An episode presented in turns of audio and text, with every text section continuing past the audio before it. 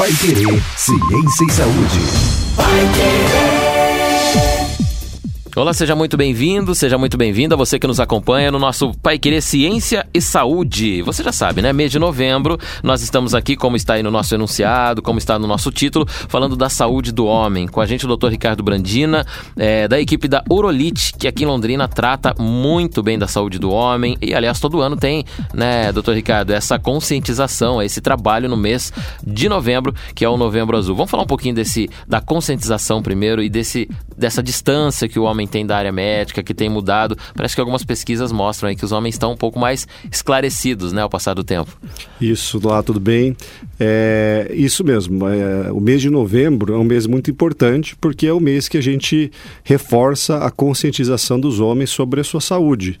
É, e esse tabu que existia, né, os homens não, que não gostavam de ir no urologista para fazer os exames necessários, isso vem diminuindo constantemente.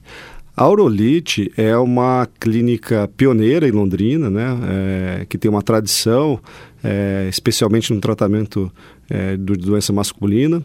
É, nós já fizemos, vemos, vemos fazendo pesquisas é, de conscientização, pesquisas saber, querendo entender é, o que, que o homem em Londrina sabia sobre a sua saúde, especialmente sobre a próstata. Então, se ele sabia o que era próstata, se ele sabia o que era câncer de próstata, se ele tinha medo de fazer o exame físico, que é o toque retal, que é um exame rápido, indolor e que pode salvar uma vida. E o que a gente vem notando é que desde 1990, quando a gente começou a fazer essa, começamos a fazer essa pesquisa, é que cada vez mais os homens vêm tendo conhecimento sobre a importância do diagnóstico precoce, eles entendem melhor o que é próstata, o que é o câncer de próstata, e esse tabu de fazer o toque retal vem diminuindo é, de forma consistente a cada ano. Então eu acho que nós homens estamos tentando nos cuidar mais é, a todo ano e quero também ressaltar que isso se deve muito também às mulheres, porque a gente recebe muito homem no consultório. Porque a mulher Porque a mulher que pede para ir. então a gente deve muito a nossa saúde às nossas mulheres também. E esse mês de novembro, então, essas atividades que vêm é, todos os anos no Novembro Azul, então estão dando resultado, está valendo a pena para a saúde do homem. Isso é muito importante, está dando resultado, isso a gente vê de maneira muito clara nas pesquisas que a gente faz. E, e mostra que, de novo, né, é, o homem procura o médico hoje sem nenhum problema. Doutor, dentro da, de todo o cenário da saúde do homem, tem algumas doenças que são mais recorrentes aí, né, ao, ao, homem. E algumas que são mais graves. Vamos falar primeiro das mais graves, as que atingem mais é, a saúde do homem. E normalmente quando ele procura, ele já vai com essa preocupação, né? O homem já tem pelo menos uma doença ali que ele já está com medo de ter. Uhum. Na verdade, o urologista, até é, para esclarecer, é um especialista que cuida tanto de homem quanto de mulher, né? Porque a gente trata de problemas renais, problemas de bexiga. É, só que a gente é, trata de homem porque próstata, só os homens têm próstata. Né?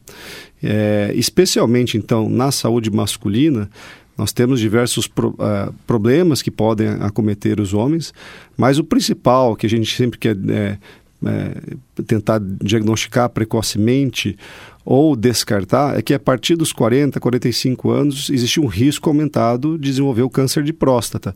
O câncer de próstata para os homens é o principal câncer que acomete os homens, que tem maior incidência depois do câncer de pele. É, um em cada nove homens vão desenvolver câncer de próstata, segundo estatísticas americanas.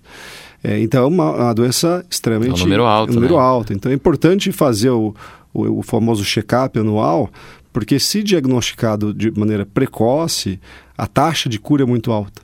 Então, o paciente, o homem, ele é tratado, fica livre de uma doença é, grave, né, com uma qualidade de vida muito boa. Qual é a probabilidade de cura de um câncer de próstata? Se a gente diagnosticar um tumor inicial, e isso é feito muito, de maneira muito simples, com toque retal e um exame de sangue chamado PSA, a gente consegue é, fazer o diagnóstico do câncer de próstata.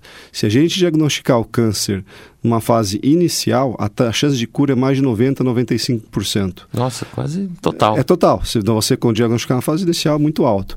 Por outro lado, se, eh, como acontece ainda, infelizmente, em poucos casos, mas ainda acontece, tem muitos homens que acabam procurando muito tarde o urologista, é, às vezes a gente pega ainda diagnóstico de doenças mais avançadas, onde o tumor, o câncer, acomete outros órgãos. Aí a chance de cura já não é mais possível e é pior, né? O paciente começa a ter uma qualidade de vida muito ruim. Só reforçando que, segundo as orientações da Sociedade Brasileira de Urologia, quando procurar um urologista. A Sociedade Brasileira recomenda que, especificamente para prevenção de câncer de próstata, é, procure um urologista a partir dos 50 anos ou 45 anos se tiver um histórico familiar com câncer de próstata ou se o paciente for de raça negra. O que eu recomendo também é que não é só câncer de próstata que a gente trata, então tem outros problemas, como cálculos renais, é, crescimento da próstata benigno, que isso é muito comum, que começa a partir dos 40 anos. Então, é, apesar da recomendação ser 40, 50 anos ou 45 se tiver um histórico familiar, eu acho que o homem pode procurar o urologista em qualquer idade, desde que ele tenha uma dúvida e queira tirar uma dúvida com, com o médico. Muito bem, nós estamos falando então da saúde do homem. Nós vamos falar mais aqui nos nossos próximos podcasts no mês de novembro de outras áreas da saúde do homem também, né? Porque afinal de contas, o homem, quando procura um médico, vai é, cuidar do coração, cuidar dos, né, de todas as partes do seu corpo. Mas o câncer de próstata, que a gente começou já falando aqui, é, muitos nessas perguntas é, da, da, pesquisa que a Eurolite faz há, algum tempo, é, eu sei que tem ali as perguntas mais básicas e mesmo assim a gente tem ainda um desconhecimento é, da parte do homem. Por exemplo, tem homem que não sabe a função da próstata, uhum. que não sabe o que é a próstata. Quem está ouvindo a gente ou quem vai indicar o podcast para alguém, é, especificamente para o homem entender assim, para ficar mais bem lúdico, bem fácil, o que é esse, a próstata e qual a, a no, no, caso do câncer, por exemplo, né? Qual a primeira, é, as primeiras deficiências que aparecem ali depois do comprometimento? Essa é uma pergunta muito boa. É, a próstata é uma glândula, tem o tamanho de uma noz, então é uma glândula pequena e fica localizada logo embaixo da bexiga. É, a urina passa no meio dela. A próstata tem uma função muito importante para os homens em idade fértil. Ela produz uma substância que alimenta o espermatozoide e permite então a fertilização. Então, por exemplo, um homem que não tem próstata, ele não consegue mais é, ejacular, enfim, e tem esses problemas. Mas a próstata tem essa função que é muito importante em período de, de idade fértil. É, depois dos 40 anos, a próstata começa a dar dor de cabeça, ela começa a crescer, ela é foco de infecção, que é prostatite, e é, nós estamos falando de câncer, né? É o principal foco onde os homens podem ter o câncer ao longo da vida. Essa alteração é natural, isso acontece mesmo. É, esse crescimento é natural e é, tem alguns estudos que mostram, inclusive, se todos os homens vivessem até 100 anos de idade, quase todos teriam um tumor na próstata, porque ela é programada para sofrer algumas mutações. Ah, é, ela tem é, vida útil, então. É, até. Se todo mundo vivesse até 100 anos, todo mundo teria algum problema na próstata.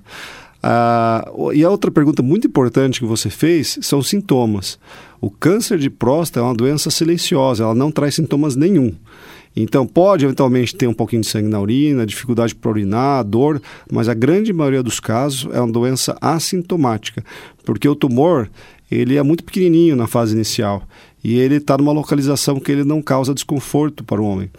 Então, é, não esperem ter sintomas, essa acho que é a mensagem importante. Não esperem ter sintomas para procurar um urologista. É porque não vai ter, né? Porque não vai ter. Procure urologista a partir dos 40, 45 anos ou 50, é, mesmo se não tiver nenhum sintomas. Porque, é, como eu falei, dois exames muito simples podem salvar a sua vida. Sim. Que é um toque retal, que é um exame rápido, indolor, demora literalmente dois segundos, e um exame de sangue chamado PSA, que podem é, ajudar no diagnóstico. E a próstata, é, quando diagnosticado o câncer, por exemplo, se foi assintomático, né? Assim como é, é, normalmente é. É, o homem, a partir de, de, de, do comprometimento da próstata, tem daí alguma consequência ou não? Na verdade, a próstata, é, como eu falei, depois de uma certa idade, se ele não ter mais filhos, uma próstata Retira. não tem mais essas É, o problema da próstata é a localização, então nós vamos falar daqui a pouco sobre o tratamento. O medo, tem muito homem que chega no consultório e fala, por que já não tira minha próstata de uma vez, é. né? já que vai dar problema? Porque a localização da próstata é um pouco delicada, ela está logo embaixo da bexiga, é, então a próstata tem um pouquinho de função também para segurar a urina, para o paciente não perder a urina. Então, remover ela é, em alguns casos específicos, pode até ter um risco de é, paciente ficar com incontinência urinária. E também, muito importante, os nervos responsáveis pela ereção passam juntos da próstata. Então, se você remove a próstata e lesa esses nervos, o paciente pode perder a ereção. Uhum. Né? Então, tem algum... E é bem próximo ali, é, muito pode próximo. acontecer mesmo. É, pode acontecer porque ele passa muito próximo, são os nervos que são responsáveis pela ereção. Muito bem. E aí a gente, é, quando fala do câncer de próstata, né, a cirurgia é a única forma de fazer é, a cura desse câncer, porque você faz a retirada da próstata uhum. e a partir daí, se não tiver uma metástase, um comprometimento maior, acabou o problema.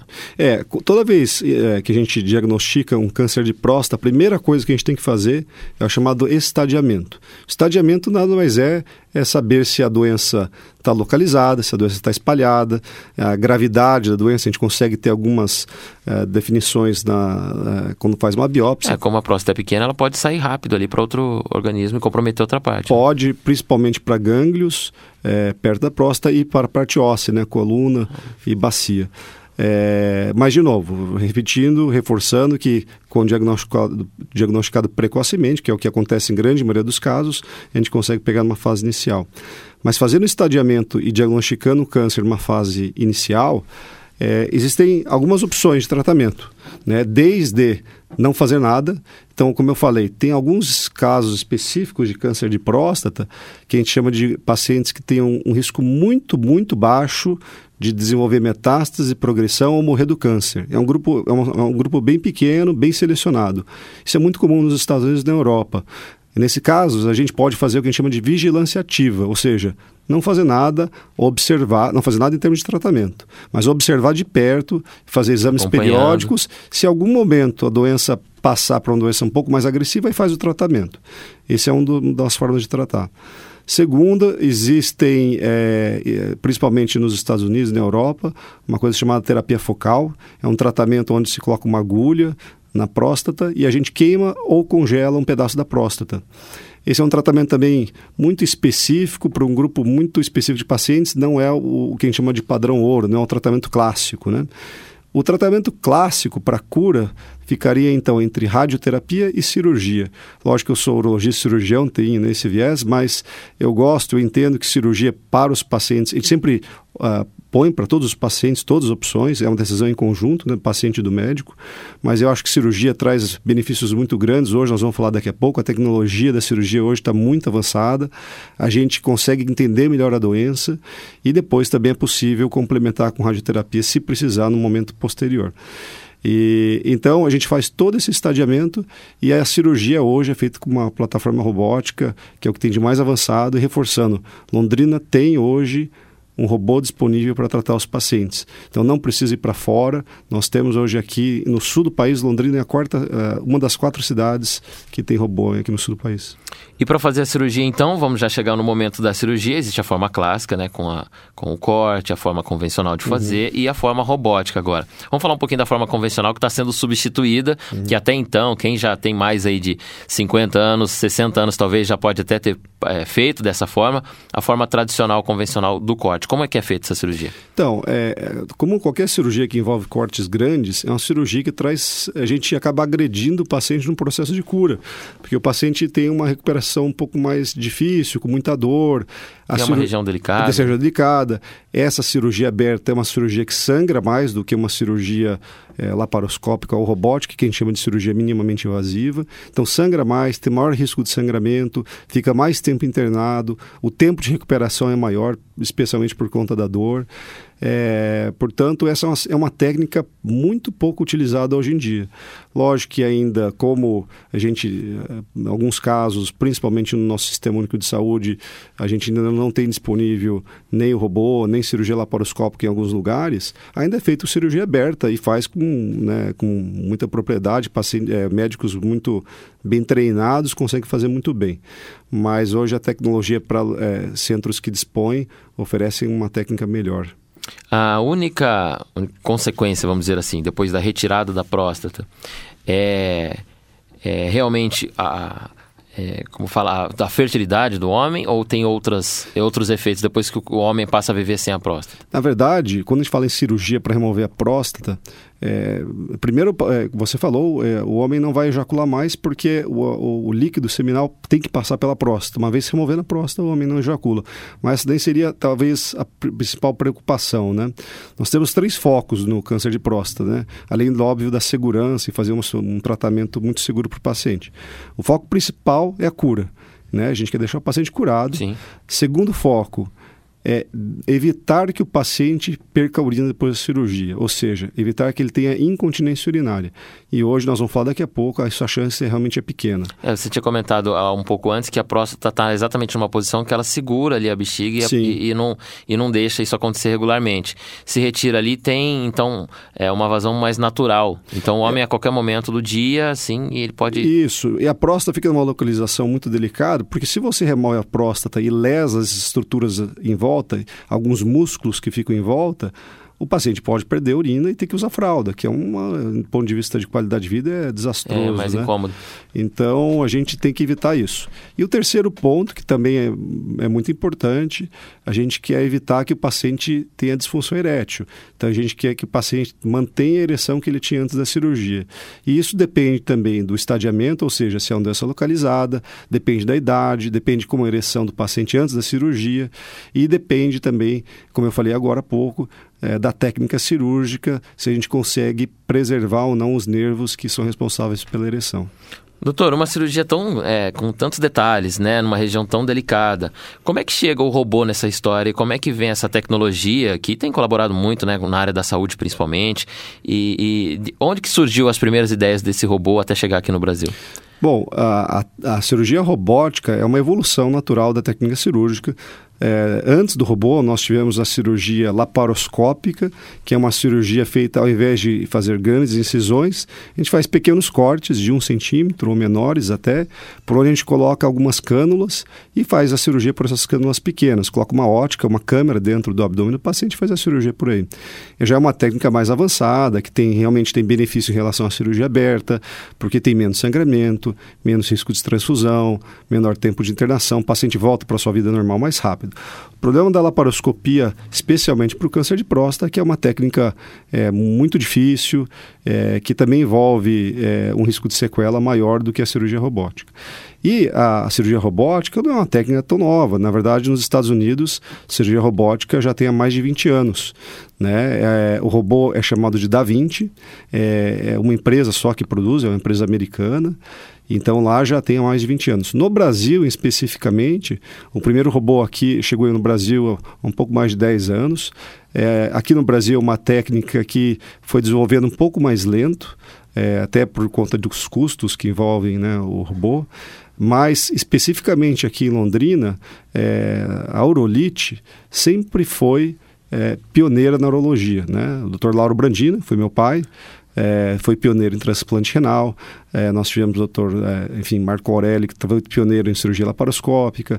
Nós temos o doutor Horácio, que é um expert um, né, em, em, câncer de próstata, em diversas técnicas para o tratamento, e diversos outros é, tratamentos que nós sempre fomos pioneiros. Então, a urologia, a urologia de Londrina sempre foi referência nacional. Sempre teve à frente Sempre teve à frente. Estudos, é. Especialmente na, na, época do transplante. Até na, na época do transplante é uma referência até internacional.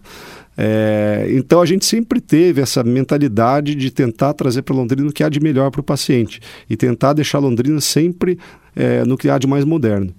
E com isso em mente, há mais ou menos dois, três anos atrás, eu pensei em fazer é, essa especialização em cirurgia robótica. Essa especialização é muito é, delicada, não se fazia na época aqui no Brasil, tinha que ir para os Estados Unidos, fui para os Estados Unidos com família e tudo. É, fiquei é, um pouco mais de um ano só fazendo cirurgia robótica no maior centro de cirurgia robótica dos Estados Unidos, em Los Angeles, é, por onde eu ganhei, me capacitei para fazer cirurgia robótica. Nesse mesmo tempo, nós tivemos a felicidade de encontrar pessoas que tinham a mesma mentalidade que a gente, que era é, arriscar, entre aspas, e trazer para Londrina uma tecnologia é, que muita gente não acreditava que Londrina tivesse capacidade para ter. E a gente encontrou o Hospital do Coração de Londrina, que investiu nessa tecnologia e apostou e, e, com muito sucesso hoje. Hoje nós temos um pouco mais de um ano já com 70 cirurgias urológicas realizadas pela Urolite no Hospital do Coração e trouxeram o robô Da Vinci aqui para Londrina há um pouco mais de um ano. E a, a, a, hoje eu sou o, o, proctor de cirurgia robótica do Hospital do Coração. É, o proctor nada mais é do que um cirurgião que está ensinando e ajudando os médicos novos a aprender, ou até os mais antigos, mas que querem aprender uma técnica nova, a fazer a, até com mais segurança, é, com mais eficácia, até ele desenvolver, é, a, a, conseguir É fazer sozinho. A cirurgia em si, ela praticamente não muda, mas a forma de tratar com o robô, com o Muda. equipamento, é que tem que ter o detalhe. Muda. E é importante frisar sempre que, então, Londrina só conta com um robô hoje. O robô está lá no Hospital do Só tem o Coração. da Vinci. Só tem o da Vinci. fica no Hospital do Coração, na unidade Bela Suíça. E que eh, a Aurolite hoje é pioneira, sim. Nós somos único, a única clínica hoje que realizou já 70 casos em Londrina, com sucesso. E já temos eh, quase todos os nossos urologistas da clínica capacitados para fazer a cirurgia, eh, com muita segurança, sem perder em nada para qualquer outro centro no Brasil ou fora do Brasil. Temos, é, então, aqui no sul do Brasil, o Da Vinci aqui em Londrina, Tem em Curitiba. Londrina, Curitiba, Blumenau e Porto Alegre. São os São quatro aqui no lugares. sul do Brasil. Tira as Quatro. duas capitais, Blumenau e Londrina de interior. Isso, isso. Então deve vir muita gente aqui para Londrina de outros estados também. Sim, a gente, eh, como eu falei, a gente sempre foi referência, né? A Aurolite sempre foi referência, eh, especialmente na época do Dr. Lauro, Dr. Fraga, Dr. Mauro Bergonce. Eh, então a gente sempre teve essa tendência de receber paciente de fora. E agora com o robô, que eh, a gente trata pacientes do sul. Ontem mesmo tratamos um paciente do Pará. Olha, São Vila lá do Norte. É, então assim, a gente tem essa referência e eu acho que ah, o que mais traz, o que faz a maior propaganda que a gente tem é a satisfação do paciente. Então, a maioria dos pacientes que vêm hoje com a gente são pacientes que já ouviram falar desse tratamento de, de familiares, de amigos, e que eh, viram né, o benefício, porque a cirurgia robótica ela traz uma precisão enorme em relação às outras técnicas. Só para deixar claro, o robô ele não opera sozinho, né? O robô, ele nada mais é do que uma plataforma, uma máquina que reproduz o movimento do cirurgião. É, a gente começa a falar de robô, eles imaginam que será um robô com bracinho e Exato. perninha, Não, chamado Tem da gente que acha que o robô é um negócio enorme. Na verdade, Não é. ele consiste é, em um- é, é uma máquina com quatro braços que a gente acopla esses braços numa, nessas cânulas, que é a mesma cânula que a gente faz por laparoscopia, e as pinças são colocadas por essas cânulas. E o cirurgião senta confortavelmente num, num, num lugar chamado console, onde coloca o, o olho E é um monitor dele Um monitor onde ele enxerga em três dimensões, com amplificação de 20, 10 a 20 vezes. O robô ele filtra o tremor do cirurgião, ele tem uma precisão é, enorme. Ele estabiliza ali Ele a mão, estabiliza né? e ele reproduz o movimento do cirurgião e com um grau de movimento eh, excepcional. E isso é muito importante especificamente para o tratamento do câncer de próstata, porque a gente consegue preservar esses nervinhos que são minúsculos, responsáveis pela ereção, por conta desses benefícios.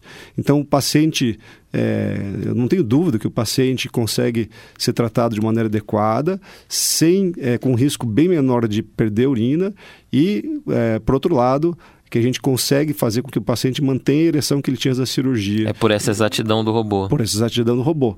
Então é importante mo- é, é, frisar e que é, não adianta ter só um robô, você tem que ter uma, uma equipe bem treinada para poder fazer é, essa cirurgia.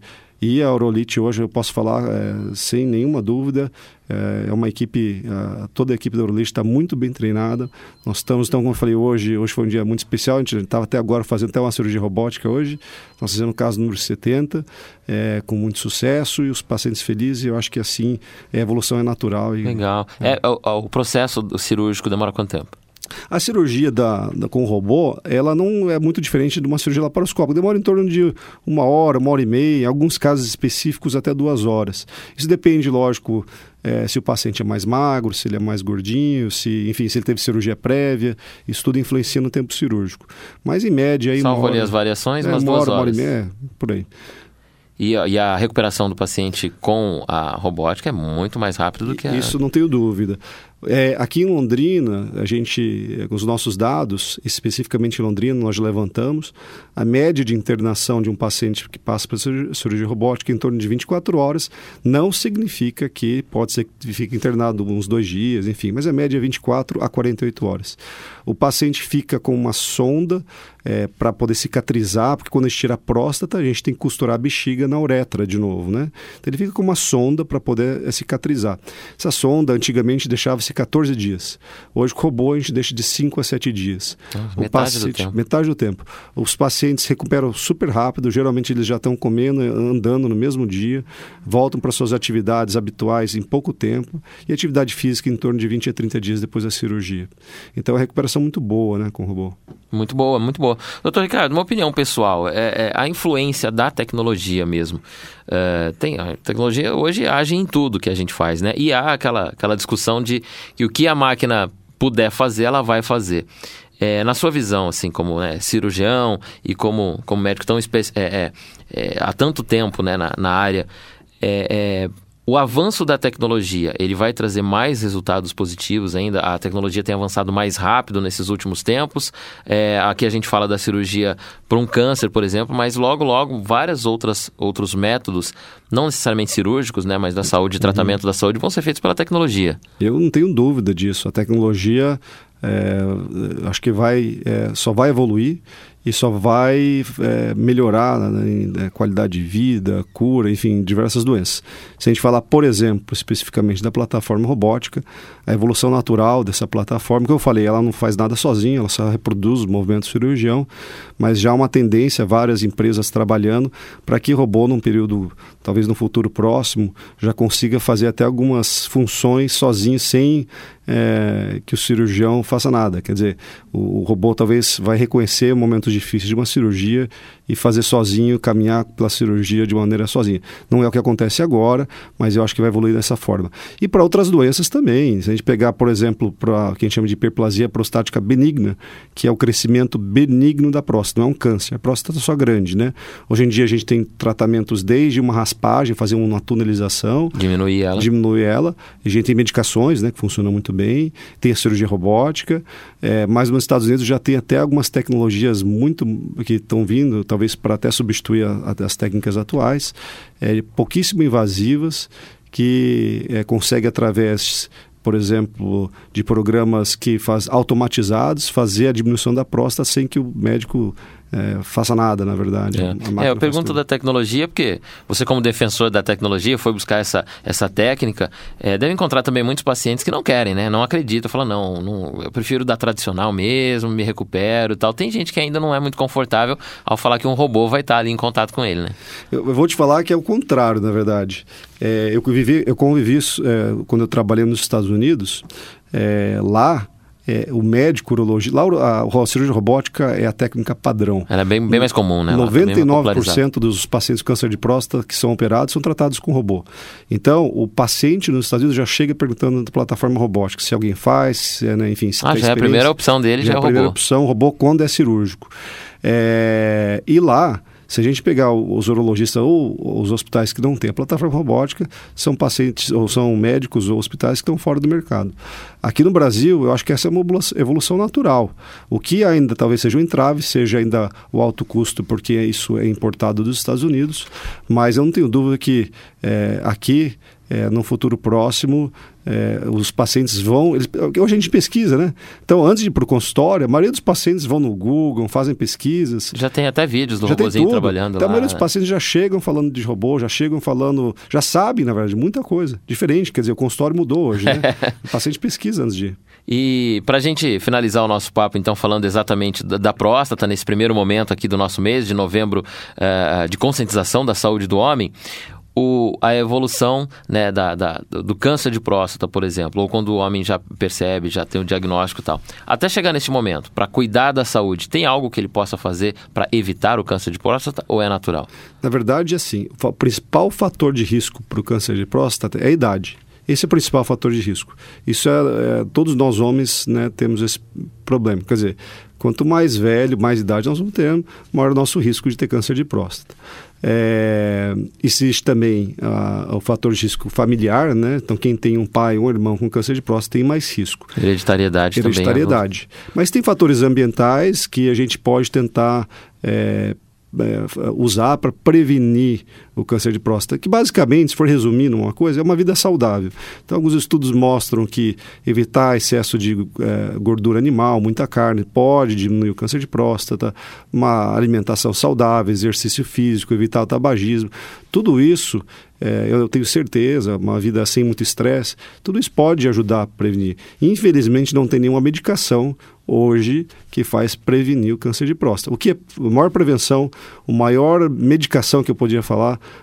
para um paciente hoje é fazer o seu check-up anual e procurar o. Fazer o exame, é. né? E a gente tinha comentado também que o exame é, de toque no homem, ele pode surpreendentemente descobrir um câncer mesmo que o de sangue não não acuse, né? Isso, boa pergunta também. Tem muito paciente que fala, chega no consultório, às vezes até pesquisa, como eu falei na internet, fala, ah, se é necessário fazer o toque? Ainda é necessário, em torno de 20% dos casos, a gente sente um nódulo no toque retal, na próstata, e o paciente tem um exame de sangue normal. Então, se ele não fizesse o toque, a gente não descobriria. Então, o toque pode e por salvar que, que sai essa diferença? Do, no... tem, tem alguns tumores que não produzem. O PSA é uma proteína que é só produzida, produzida pela próstata. Nenhum outro a célula do corpo produz o PSA. Olha só. E alguns tumores, eles não produzem grandes quantidades de PSA. Alguns tumores Ah, produzem aí mais. não chega até a quantia que E é. aí não é detecta- detectado no sangue. E aí só com toque retal mesmo para poder sentir o nódulo. Então, resumindo, o homem fazendo o seu tratamento, faz... conhecendo o seu próprio corpo, indo ao médico regularmente, principalmente após aí os 45, 50 anos. E você comentou também que um dos fatores é o homem negro, né? Também tem. Essa é uma estatística americana, ninguém sabe exatamente o motivo, é, mas é, é fato que, é, estatisticamente, nos Estados Unidos, os negros têm um risco um pouco aumentado, por isso que a recomendação é, é, da Sociedade Brasileira, Sociedade Americana de Urologia, que o homem a partir dos 50 anos então procure urologista especificamente para câncer de próstata, ou com, que comece com 5 anos antes nos pacientes negros ou com histórico familiar, aos 45 anos. Mas ninguém sabe ao certo o motivo disso. Muito bem, então falamos aqui do câncer de próstata dessa forma inovadora, de, uma certa forma, e pioneira em Londrina, que é a cirurgia robótica, já há algum tempo aqui na Urolite, que pouca gente, inclusive, né, sabe, quem procura vai encontrar em Londrina, ou seja, o Brasil inteiro sabe que em alguns lugares né, do Brasil a referência Londrina é uma delas, e aqui na Urolite nós temos ah, profissionais extremamente capacitados, como o Dr. Ricardo falou, já para 70 cirurgias aí, é, ou mais também, né, dependendo de quando você está ouvindo o nosso podcast, isso aí é só até o novembro, é, o novembro azul. E o Dr. Ricardo Brandina também volta, além dele, os companheiros também da Urolite, é, que são uma equipe lá de 11, 11 mesmo. urologistas. 11 urologistas, todos muito capacitados, com grandes referências. Vão passar por aqui no Pai Querer Ciência e Saúde, nos outros episódios, e nós vamos falando é, nestas cinco segundas-feiras do mês de novembro de 2020 sobre a saúde do homem e a importância do passo a passo, né, do cuidado, dos hábitos alimentares e caso o homem tenha algum tipo de doença, é, o tratamento ou no caso a cirurgia e tudo isso para que nós ficamos um pouco mais tranquilos, né, doutor? Porque o homem, na verdade, é o receio, é o medo mesmo de cuidar da saúde, depois chegar lá e encontrar uma doença, falei agora, vou ter que cuidar, vou ter que entrar numa cirurgia. Acho que essa é, o- essa é a pior tensão que dá no homem quando vai procurar sobre a saúde, né? Exatamente, eu acho que é o medo de encontrar o problema, mas na verdade é o contrário, né? Porque se você encontrar uma maneira precoce, Já que tem que verdade- encontrar o problema, que seja logo, Seja seja logo. logo, né? É. Pra poder cu- curar o quanto antes, Sim, né? sim. E com a cirurgia robótica, então, com uma perfeição maior ainda, né? Com certeza. com maior é, detalhe e trazendo aí essa, essa grande essa tecnologia aí para a saúde do homem. Doutor Ricardo, muito obrigado. Esperamos aí toda a equipe da Urolite, você de volta aqui também, para a gente falar mais nesse mês de novembro sobre a saúde do homem. Eu que agradeço, Bruno, agradeço o Pai Querer e agradeço a todos que estão ouvindo.